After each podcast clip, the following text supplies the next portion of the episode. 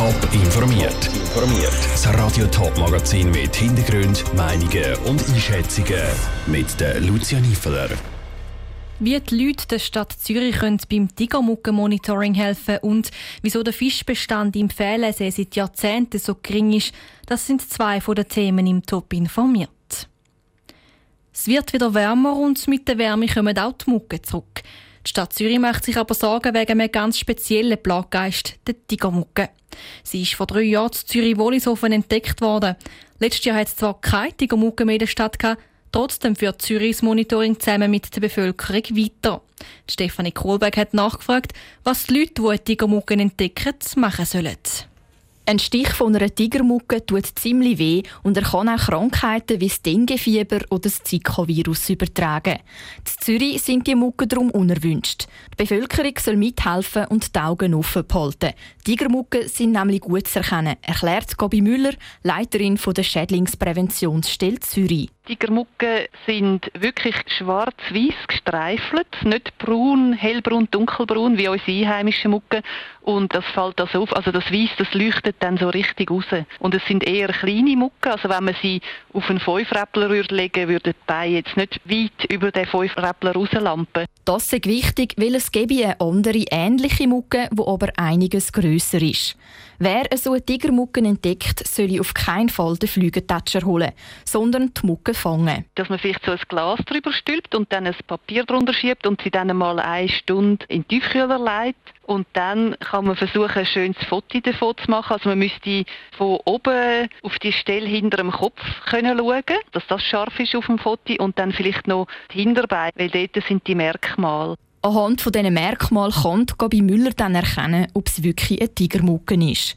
Die Fotos sollen die Leute im App Zürich wie neu aufladen oder im Rest vom Topland unter mückenschweiz.ch melden.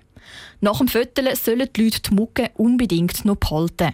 Es kann nämlich sein, dass der Schädlingsstelle das Foto allein nicht langt und sie die tote Mucke noch brauchen. Ein Beitrag von der Stefanie Kohlberg. Dass das Monitoring weiterläuft, obwohl letztes Jahr keine Tigermucke gefunden worden sind, hat einen guten Grund. Tigermucke wird nämlich vor allem durch den Reiseverkehr geschleppt und der startet nach der Corona-Pandemie wieder. Darum ist es wichtig, dass alle die Augen offen behalten und melden, wenn sie schwarz-weiße Mucke sehen. Zuerst Maske, dann Selbsttest. Die Corona-Krise hat zu verrückten Anstürmen geführt. Vor vier Wochen haben die ersten Selbsttests in der Apotheke können abgeholt werden. Die Apotheken sind regelrecht überrennt worden und teilweise haben die Leute dann gleich keinen Test mehr bekommen. Ob der Ansturm bei den Apotheken im Sendegebiet immer noch besteht, die Katharina Pace hat nachgefragt. Kunden, die fast bis um die Hausecken anstehen. Zettel bei der Eingangstür, wo steht, keine Selbsttests mehr verfügbar. So hat es vor vier Wochen ausgesehen, wo die Leute haben die ersten gratis Selbsttests in der Apotheke holen konnten. Mittlerweile sieht das wieder ganz anders aus, sagt Claudia Meyer, Präsidentin vom Apothekerverband St. Gallen und der beiden Napizell. Die Situation heute ist so, dass der Ansturm stark zurückgegangen ist. Wir haben noch vielleicht 20 bis 30 Prozent von dem Ansturm, den wir hier hatten, wo wir jetzt in der normalen Apotheke bewältigen können. Die Lager sind wieder aufgefüllt, also insofern gibt es keine Engpässe mehr und es haben alle genug Tests, wenn die, die noch brauchen, auch noch holen können. Ähnlich ist auch die Situation im Kanton Thurgau, wo der Ansturm am Anfang gross war und in teils Apotheken keine Selbsttests mehr verfügbar sind.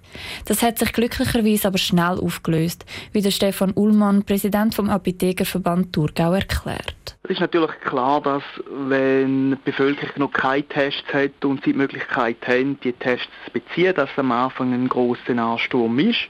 Das hat sich aber mittlerweile geleitet und wir haben jetzt eine konstante Nachfrage von Selbsttests aber sicher nicht mehr in dem grossen Ausmaß. Der Ansturm auf die Apotheken hat sich also geleitet. Warum so einen am Anfang überhaupt war, ist für den Patrick Bolliger vom Apothekenverband Schaffhausen nicht überraschend.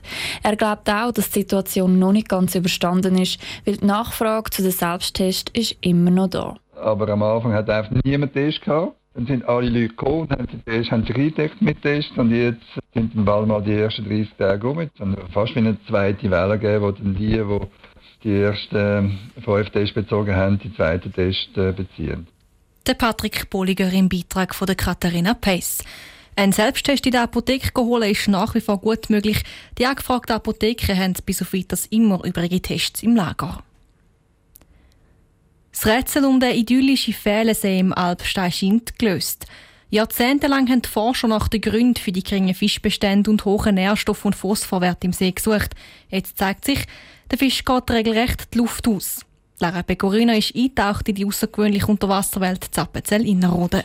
Der Fählensee gilt als Sorgenkind unter den Appenzeller Alpsteinseen. Verschiedene Werte im Gewässer sind zu hoch. Auf der Suche nach Antworten sind Forscher schon lange, sagt Manuela Schweizer vom Amt für Umwelt Appenzell Innerrhoden. Man hat systematische Untersuchungen gemacht am Fählensee, schon seit Jahren und in den letzten acht Jahren verstärkt.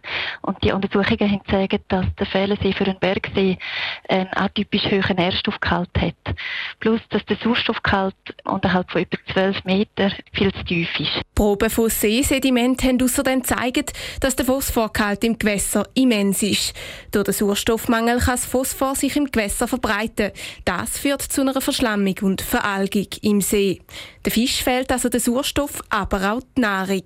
Es spielen da verschiedene Faktoren mit. Einerseits sind sicher Einträge aus der Viehwirtschaft, die in den See gelangen, aber auch das Berggasthaus Bollenwes. Bis äh, 2001 hat die Abwässer in den See eingeleitet. Und wenn man jetzt mittels von diesen Sedimentkernuntersuchungen können feststellen ist, dass der See schon bis zurück ins 13. Jahrhundert sehr nährstoffreich war. Das liegt höchstwahrscheinlich an phosphorhaltigem Gestein, wo im Alpstein vorkommt.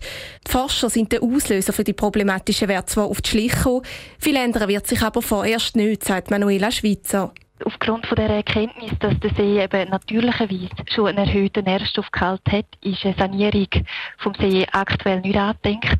Von Seiten Amt für Umwelt sind da zurzeit keine weiteren Massnahmen nötig. Die Frage ist einfach mehr bis aus Sicht Fischerei, wie kann es jetzt weitergehen. Die Fischereiverwaltung hat darum auch schon verschiedene Szenarien ausdüftelt. Die müssen jetzt aber zuerst einmal von unterschiedlichen Kommissionen besprochen werden.